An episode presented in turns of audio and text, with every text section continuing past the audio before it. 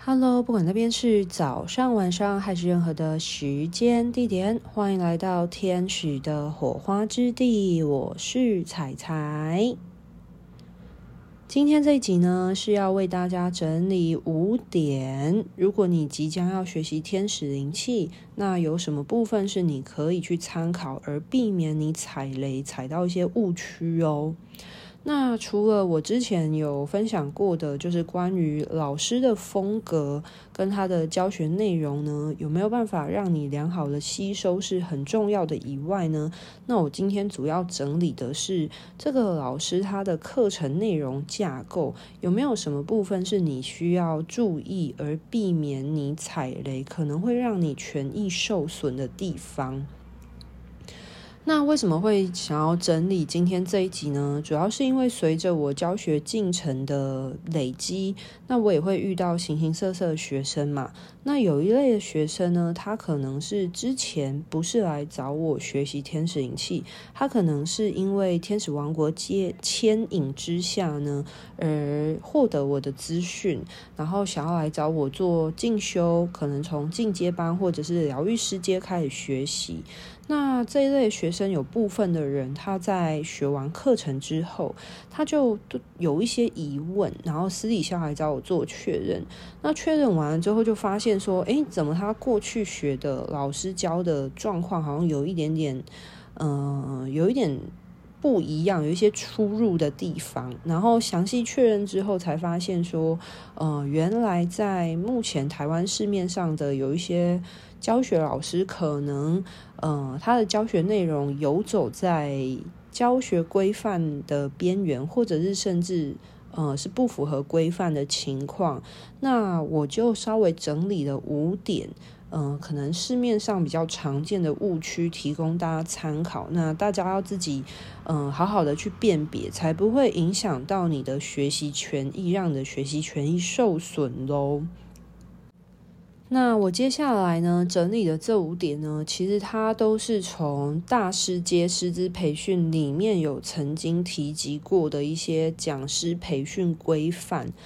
我为什么会想要将这些资讯公开？原因是因为我觉得这种学习的误区，其实很多时候是来自于资讯落差，就是资讯不够公开透明化所造成的结果。所以要避免这种。呃，资讯差异、资讯不对等的情况所造成的呃伤害，或者是这种踩雷的可能性，其实最好的就是尽可能让资讯公开透明化，因为这些资讯又不是不能够讲的，而是。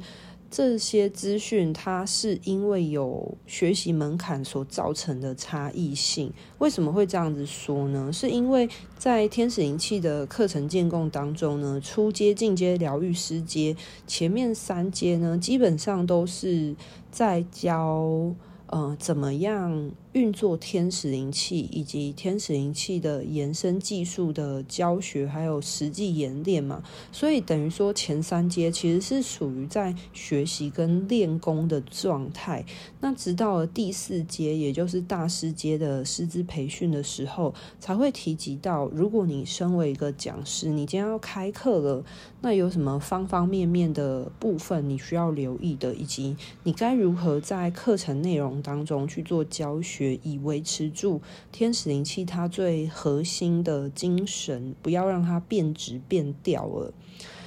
那关于开课要留意的事情呢，就只有到一个人他学习到大师阶的时候才会被揭露，所以等于说这样的资讯它的门槛是非常高的。可是我觉得。这样子，它有一个，当然它有优点也有缺点啊。它的优点的好处其实是说，让前面三阶，就是可能还是初学者或还在培训阶段的疗愈师，他至少可以。嗯，心无旁骛的、专心的去把天使灵气的本质、能量运作的部分去做好它。等于说，在天使灵气这套系统当中呢，你每一阶都有你该学好的核心重点，你的学习核心。那除了这个核心的知识以外呢，它不会给你多余的知识，以避免你会发生资讯过多难以消化，会有学习消化不良的情况。所以基本上，他只会给该阶的学生他所需要知道的东西。那至于到大师阶的时候，才会把这整个课程要如何去建构啊，然后去做一个良好的教学者的相关注意事项呢，去做，呃，才会在大师阶的时候去明列出来，然后去教导。那像我前面讲的，它的优点其实蛮多，就是一步一脚印慢慢建构，其实它是非常有逻辑程序的。可是它相对之下就会有一个缺点，就是。嗯、我觉得对于筛选的，嗯、呃，应该说对于品质或筛选这件事情，其实对初学者来说是很重要的一件事。因为如果假设一个初学者他在学习天使灵气的过程当中，如果他没有足够的知识或足够的资讯去让他做评估的时候，就会变成说他必须要用他的实际经验去，嗯、去探索，那这个探索过程当中，它的风险就会很大。那是因为它没有任何可以去做风险管理跟评估的相关资源，因为这些资源都必须要到大师级才会被知晓。等于说，它的知识的门槛性是很高的。可是这个。呃，一个良好的教学环境的建构，反倒却是初学者来说他最需要的东西。因为如果他没有的话，就等于他很像是在盲视一样，就是你知道眼睛被遮着，然后就。就是踩进了一个领领土当中，就是天使灵气这一块领地当中。那如果结果是好的，那当然就非常的宾主尽欢嘛，就是大家都很开心愉快。可是万一说他今天呃选择到的环境，万一是不适合他的，或者是有可能是有风险的，那这样子的话，就可能让他会有对天使灵气有误解，因为。可能他今天遇到的呃学习环境就可能不是那么的健全，或者是那么的适合他，或者是呃这个环境当中可能呃他已经偏离了部分天使灵气的本质。可是他在这样的学习环境里面，他就很难去学到天使灵气的核心本质是什么，那就会变成说他必须要靠他的经验，不经一事不长一智。的去做亲身经历的踩雷跟筛选，那我觉得这样情况其实是可以被避免的。那这避免方式其实就是尽量让资讯公开透明化，让大家知道说。呃，市面上有非常多师资的选择，非常多元的师资，其实是一件很好百花齐放的事情。但是同时在选择的过程当中，那如何给自己一些基本的建构方法，就或者是判变方法，去保护自己的权益，是一件很重要的事。好，那就回到正题。那首先的话，我要先来讲第一点，也就是普遍上比较容易发生浅显的一个第一点注意事项，就是呃，你今天学习完了之后，你的老师他会不会颁发证书给你？这就是一个很重要的关键。那在天使灵气的课程规范当中呢，今天一个学生他只要良好的参与，并且嗯有好好的运作跟实际演练天使灵气的学习，那他就应该要被颁发天使灵气的证书，以证明他是一个有受过良好的学习跟培训的学生。那如果你今天学习完初阶或任何一阶的课程，你的老师他没有颁发证书，或者是他扣押你的证书的话呢，基本上你就要多留意了，就是你自己的权益是不是有受损？那为什么会提到这个部分呢？就是如果一个学生他没有拿到证书，对他来说会有什么样的影响吗？如果假设你今天只是嗯，对天使仪器只是一个试水温，你可能学完了，你嗯、并没有想要持续的进修，那或许对你的影响可能不大。但是今天有一种情况，就是如果你学完初阶，然后你想要去找不同的老师学习进阶课程的时候，那这时候就会有蛮大的影响。因为通常，呃，一个老师他要知道学生他来报名课程，他学习到什么样的程度，那那个判断的方式，其实就会邀请你要出示你之前学习级的证书，好让该位老师知道你现在学习到了什么样的阶段。那我其实有不少的学生，他在出示出示证书的时候就有遇到一些困难。呃，我比较常遇到的是学生，他跟我讲说，他有学初阶课，可是他的老师没有颁发证书给他的，原因是他的老师说，呃，证书还在输送运输当中，这点是有可能发生的，因为在。天使灵气课程当中，所有的证书是老师没有办法自己印刷，必须要跟英国官方购买。那在官网上呢，呃，购买之后，那英国官方他就会才从英国那边寄证书来到各个国家给各个讲师们。那我曾经自己。呃，估算过，就是从下订单到收到证书的时间大概会多久？短的话大概是一个月，那长的话可能遇到一些可能呃运输上的呃那一阵子国际运输有一些情况啊等等的话，久的话可能大概会一个半月。所以我通常以我自己在证书的管理上面，我大概会。抓一下我接下来的可能下半年度的课程，那我大概需要几张证书？那如果假设我的证书数量不够的话，我比较保险情况，我会提早两个月去预定证书，然后以确保我可以在开课之前呢，安全的拿到这些证书，好让我的学生他们都有证书可以被颁发。那有一种情况是可能，嗯、证书就来不及拿到的话，那这时候其实有另外一个变通方式啊，就是如果讲师身边有认识其他的英国天使灵气的老师，其实是可以去跟别的老师调度证书的，就跟认识的人调证书，然后等到自己的证书收到再还对方几张这样子。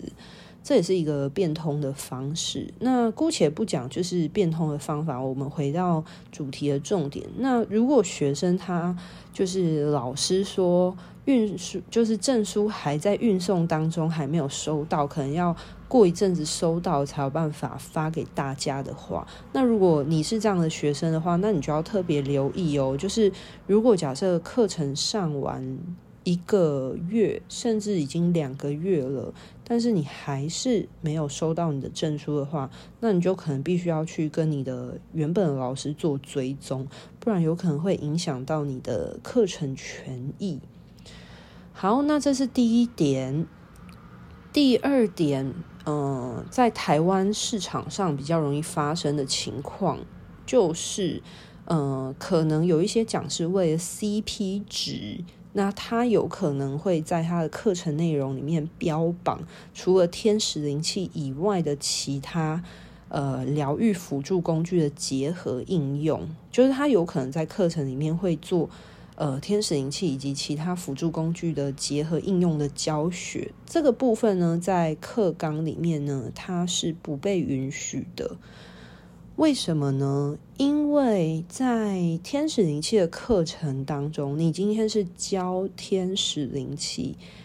你就应该要正规的教天使灵气，它的正正规规该怎么运作，它的核心本质是什么，而不应该要自己就是加油添醋，或者自己加料，然后把它变成另外一种形式。因为，呃，英国官方其实是非常在乎，嗯、课程的过程就是应该要教授非常正规的天使灵气的内容。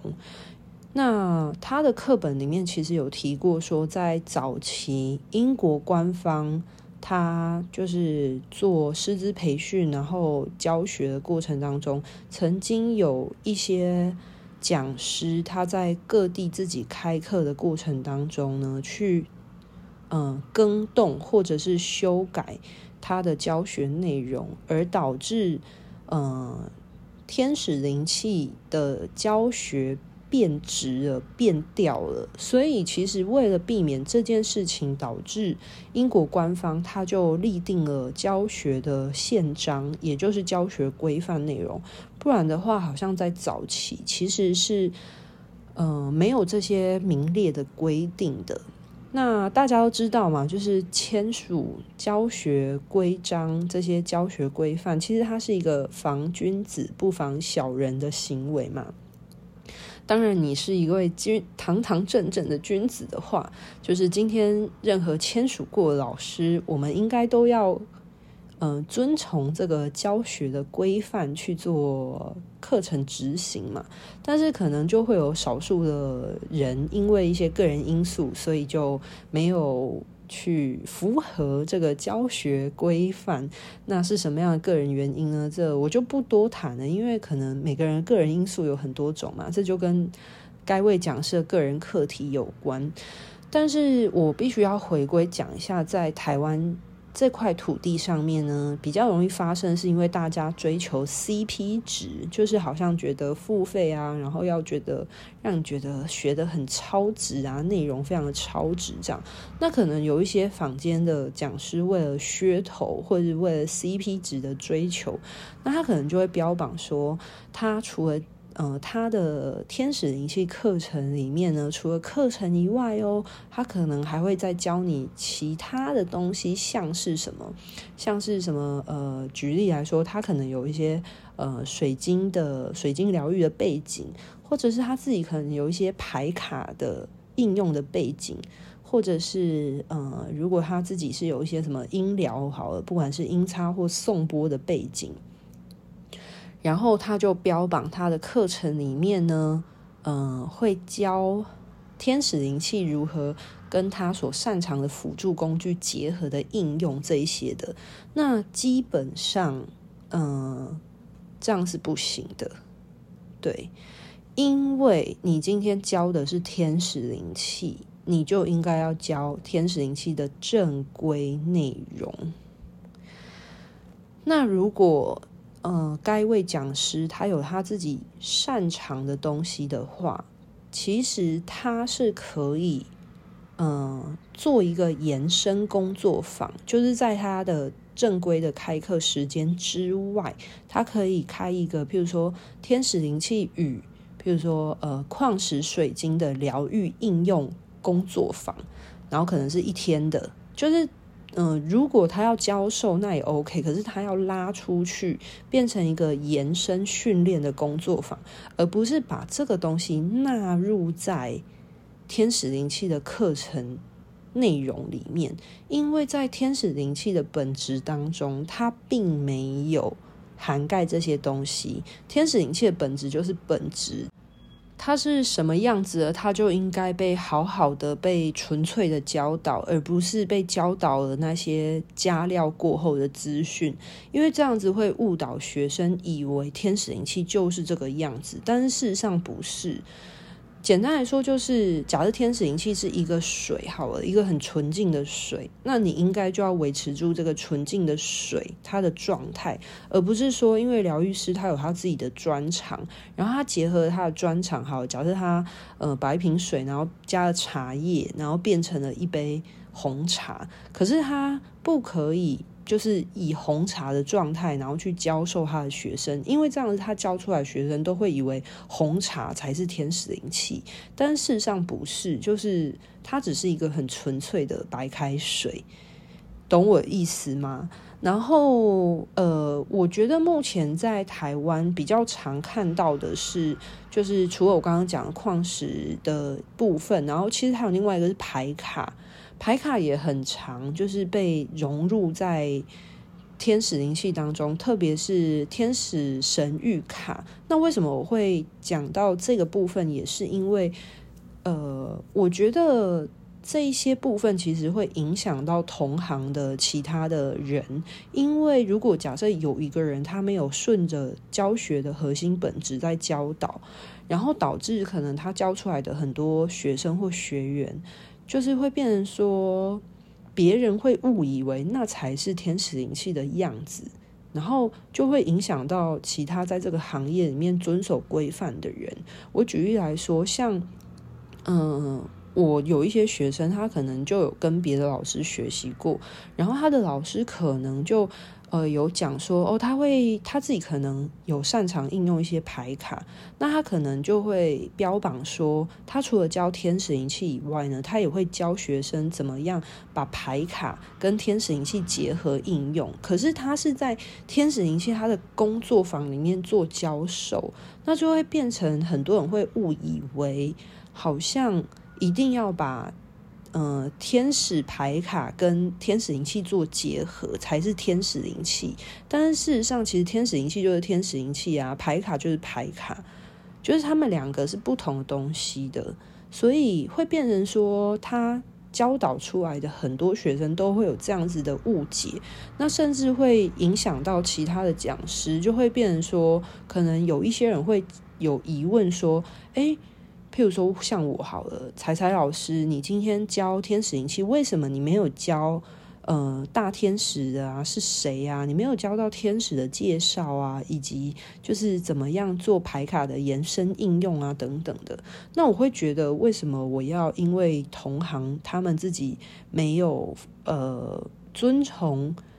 呃，规范他们自己踩在那个模糊地带，然后我必须要受到这样的指引。那当然，我会跳起来去捍卫我自己的权益，去做澄清。就是天使灵气的本质本来就不需要牌卡做应用，牌卡只是一个辅助而已。但是我还是必须要回归过来，就是说，有时候，呃，我觉得身为一个讲师，真的要知道自己的影响力，因为不然的话，有可能，嗯、你所做出来的一个选择或者是判断，其实是可能带动到影响到很多人的，那就会变成说，很多人如果对天使灵气的应用是有误会的话，就会造成你要想看这样子的老师他教出来学生，如果这样他的学生又成为讲师，然后又去这样子教导的话，那就会变成说，未来是否在天使灵气这块领域当中的疗愈师，就一定要使用。天使神谕卡才是标配呢。如果没有用的话，难不成就是很奇怪？然后好像反而不使用神谕卡，反而是一件呃不对的事情嘛？就会反而会有点偏离掉它的核心。这边我说明一下，就是在天使灵气初阶课程里面有讲到说。天使灵气疗愈的时候是可以结合一些辅助工具的，譬如说你可能有自己在用的水晶牌卡，或者是花精、精油、天然的东西都可以做结合。但是永远记得，就是它只是一个辅助品。那这个东西它是可以因应每一个疗愈师他自己的专业背景跟特色去，呃，延伸出自己的疗愈。方法疗愈风格，可是，在教学当中就应该要教天使灵气的本质内容，而不是教自己延伸的东西，因为会让别人误导，以为延伸过去的结果才是天使灵气的全貌。那其实它会是一个非常的误导的事情。这边我也分享一个我自己的个人做法，就是像我自己是有在应用花精的人，那我在我的教学课程里面，在一开始上课的时候，我会带学生擦花精，那是因为我会接收到天使王国告诉我说，今天可以带学生擦哪一支花精，会有一个集体能量推动的应用。但是我只是带学生擦拭花精，可是我不会在课程内容里面讲到花精的其他的技术，我也不会把花精的内容带入到我的课程里面，就开始变成我好像在讲花精的课程知识，不会，除非是今天学生们对于花精他们想要有更深入的了解，那我就会在两天。的课程工作坊结束之后，在我有空的时间，我开一个可能花精的一日工作坊。然后去将花精的这个工具拉出来，然后教学生他的方方面面的知识。那学生学了这些知识之后呢，他们再自己去将天使灵气跟花精去做一些结合应用，这才会是一个比较正规的做法。好，那这是第二个部分。接下来呢，要讲第三个部分。第三个部分的话呢，是如果。呃，该位老师教的的是主打着传讯内容的话呢，就要留意了。因为天使灵气呢，它基本上是主导在能量疗愈，所以呃，关于天使的传讯是其次。我常常在教学课程当中提醒学生：能量第一，讯息第二。就简单来说，在天使灵气的运作当中，其实天使做哪一些能量疗愈才是重要的。那天使是谁，以及天使他们说了些什么，他们有一些什么讯息，这些都是次要的。因为更重要的是，天使他们做了些什么，为对方带来了什么样的疗愈能量，其实才是核心重点。那至于呃，天使他们是谁，以及他们说了些什么，其实这些都是比较次要的资讯。等于说是，嗯、如果你有需要知晓的，天使才会嗯、告知，或者是。等于说，其实天使灵气呢，主要以对方他的能量修护为主。那如果有一些相关的资讯是对方需要知晓的，那天使他有可能就会以某一些方式去传达，然后让疗愈师去呃。转告对方，所以其实很多时候能量上是更重要一件事。我常常都会提醒学生，就是要先练习让自己进入到能量之中，不要执着于传讯或讯息的接收，因为越执着于这个部分的时候，就会越容易模糊掉天使灵气疗愈的本质跟重点，那就会很容易陷入。那个灵视力或者是灵性感官的这个执着里面，那越执着的话，其实反而越没有感受，因为就很容易陷入大脑的逻辑批判，就分析批判之中。那大脑越难放松，基本上就越难进入到能量里面。所以通常我都会。看学生的情况，就是学生在课堂上练习的时候有遇到什么样的情况，我就会给予一些课个别的调整或指导这样子。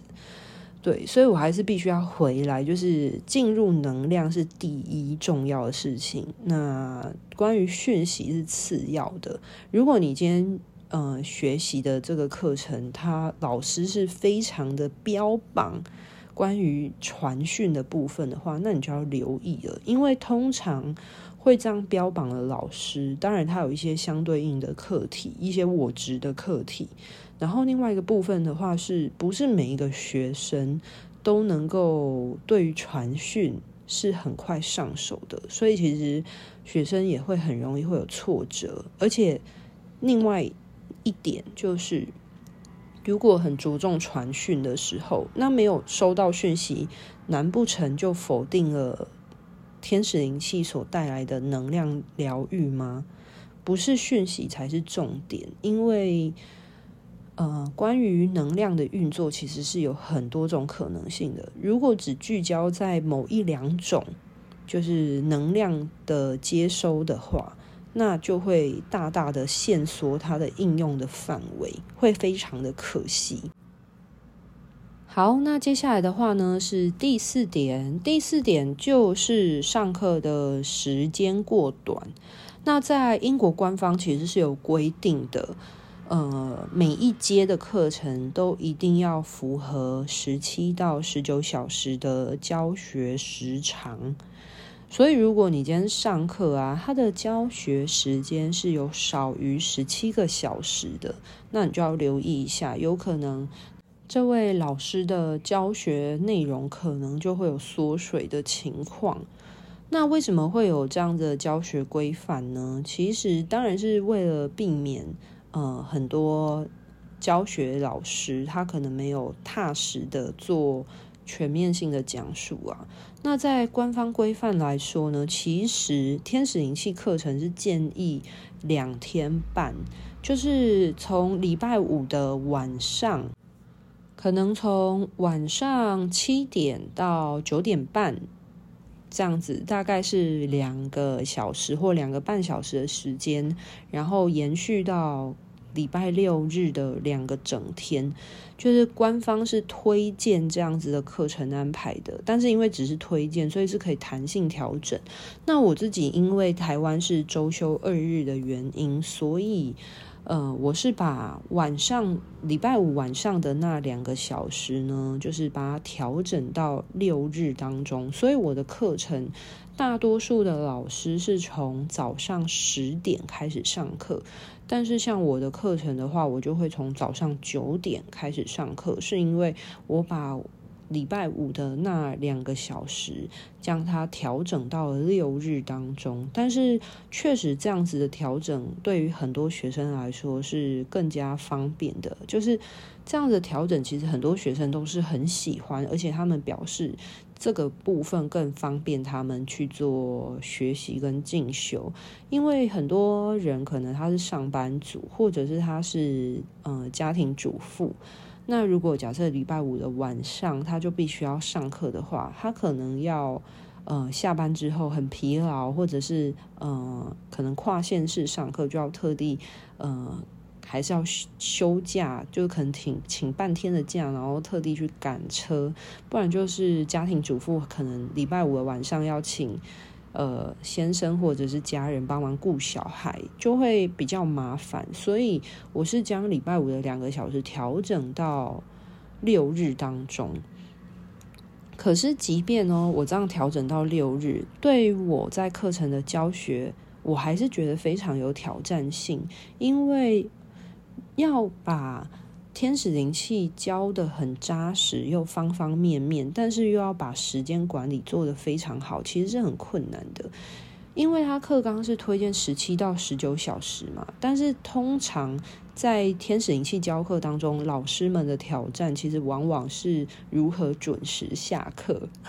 很好笑吧？就是通常，呃，老师会遇到挑战都是。很难准时下课，因为如果你要教得很完善的话，其实是非常容易超过十九个小时的。我甚至很常听到我其他的学生就是告诉我说，就是来上过我的课，然后大多数的学生都是外生上课，都是反映我的呃时间管理做得非常的好，就是即便会延迟下课，我尽量不要让。时间超过半个小时，就是尽量像是我的课程是写六点半下课，我尽量让学生都可以七点，就是最晚七点十五分以前，就是所有课程都结束。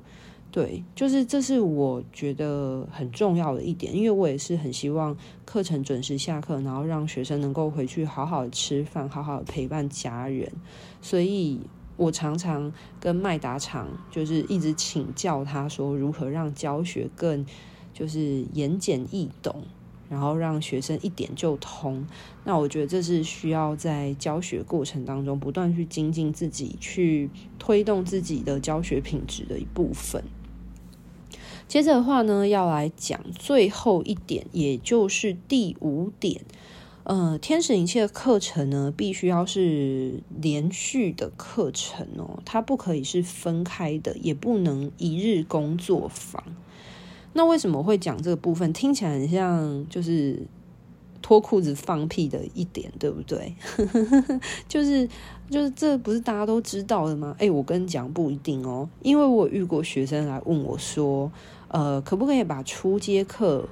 拆分成两周来上？就是像是他不是建议可能是两天或两天半的课程吗？然后就有学生就问说，可不可以，譬如说，呃，一月的第一周，然后先上一天，可能学生他们没有办法六日都来嘛，可不可以就是变成两个周末的礼拜日，就第一周的礼拜日跟第二周的礼拜日这样上课？不行哦，官方有规定，就是课程它必须要是一气呵成，它在连续的数天当中完成的，它并不可以作为一个拆分的课程。就是把它拆分成，就是两个不连贯的日子，日子，然后来做教学。就是它必须要有一气呵成的连贯性，就是连续的一个礼拜五六日，或者是礼拜六日两天，不可以是这个礼拜礼拜日再加下个礼拜礼拜日，不行。对，所以就让大家留意，然后。这个部分是比较少见的啊，但是我有听说过，所以就请大家可能要注意一下下。那还有另外一个，我也觉得蛮少数，可是有听过特殊状况，就是有学生说他上过一日工作坊，我有确认一下，这会不会是一个体验的工作坊？可是对方说不是，欸，诶，他说对，那个老师就是讲，这就是教学工作坊。所以，呃，我听到的时候是蛮诧异的啊，因为我觉得不太有可能在一天里面把所有的课程教完呢。因为如果天使灵气的教学真的是要教得很深刻的话，那应该蛮难在一天完成的。因为你看哦，像他就课纲就讲嘛，要符合十七到十九小时。那如果要把这十七到十九塞在一天当中的时候，这样子学生他的学习时间会超过十二个小时，诶，会等于变成他可能从白天很早，然后到晚上很晚都在学习，诶。而且这还不是包含休息时间哦，所以我不太能够想到要怎么样去做一日工作坊，我就觉得很蛮神奇的。那以上呢，这五点呢，是我目前看到坊间来说比较常呃发生的一些不符合英国官方规范的。部分，那如果你是想要学习的人的话呢，那就可以提供你参考。而且我有讲出它官方规范的明文规定，不是那种无中生有的东西，就提供大家做参考喽。那这边呢，顺便工商一下，因为今年。二零二三下半年度开课时间比较早，所以就很多想要学天使灵气的学生就错过了初阶工作坊的时间。那因应很多人在询问课程，所以在北中南年底的时候都有初阶跟进阶课程的加开。如果你是想要在年就是过年前学习天使灵气的同学的话呢，不妨好好把握年底加开的这个时段。那北中南、台北、台中、台南都有加开课程，那就让大家好好把握喽。那今天的分享到这边告一个段落，拜拜。